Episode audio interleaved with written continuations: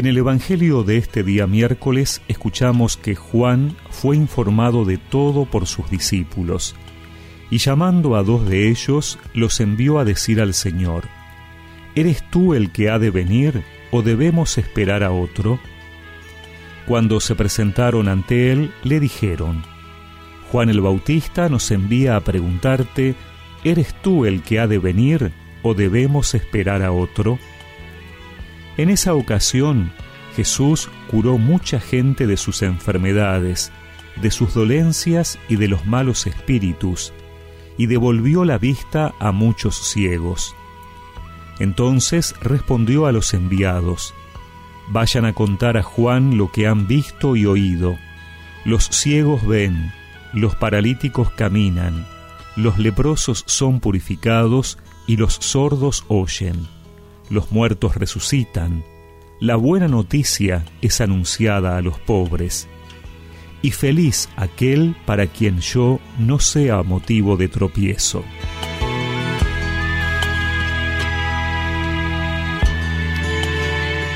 ¿Por qué Juan tiene que confirmar la identidad de Jesús enviando a dos discípulos a que se lo pregunten?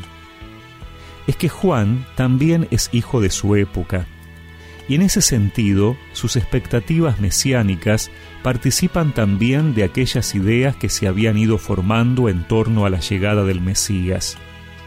Nadie se esperaba que el Mesías llegara de una forma tan silenciosa y normal. Además, muchos habían dado voces de alarma haciéndose pasar por Mesías. Probablemente Juan había querido tener noticias sobre hechos apoteósicos en torno a la figura de Jesús. Por eso hay desconcierto. Juan ha tenido noticias sobre la actuación de Jesús, sus palabras y signos, pero nada que tuviera que ver con la forma como era esperado. La respuesta de Jesús no tiene nada de teórico. Delante de los mensajeros de Juan comienzan a desplegarse los signos propios del Mesías. Y es que el Mesías debía ser aquel que diera luz a los ciegos, que hiciera oír a los sordos, andar a los paralíticos y anunciar la buena noticia a los pobres. Ahí está la respuesta a los mensajeros de Juan. Ellos tienen que llevar ese reporte al profeta para que él mismo saque sus conclusiones. En este tiempo de adviento que anunciamos la venida del Señor, podemos preguntarnos cómo lo hacemos. Si nos quedamos solamente en las palabras o si, como Jesús, damos testimonio de Él llevando adelante su obra. Tal vez no hagamos milagros físicos, pero la Iglesia hoy sigue dando la luz de la fe a quienes están ciegos ayudando a caminar a quienes están debilitados en la vida, anunciando el Evangelio a los pobres.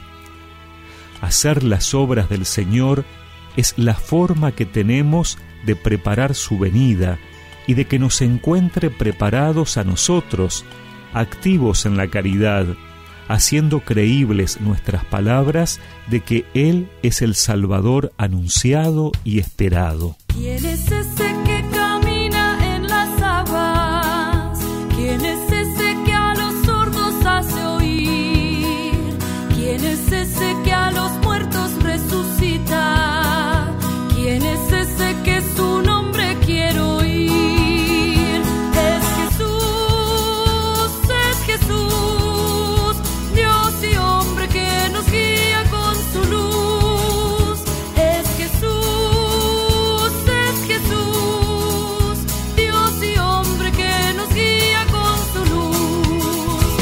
Y recemos juntos esta oración.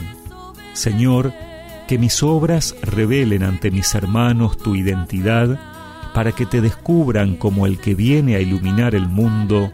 Amén. Y que la bendición de Dios Todopoderoso, del Padre, del Hijo y del Espíritu Santo los acompañe siempre.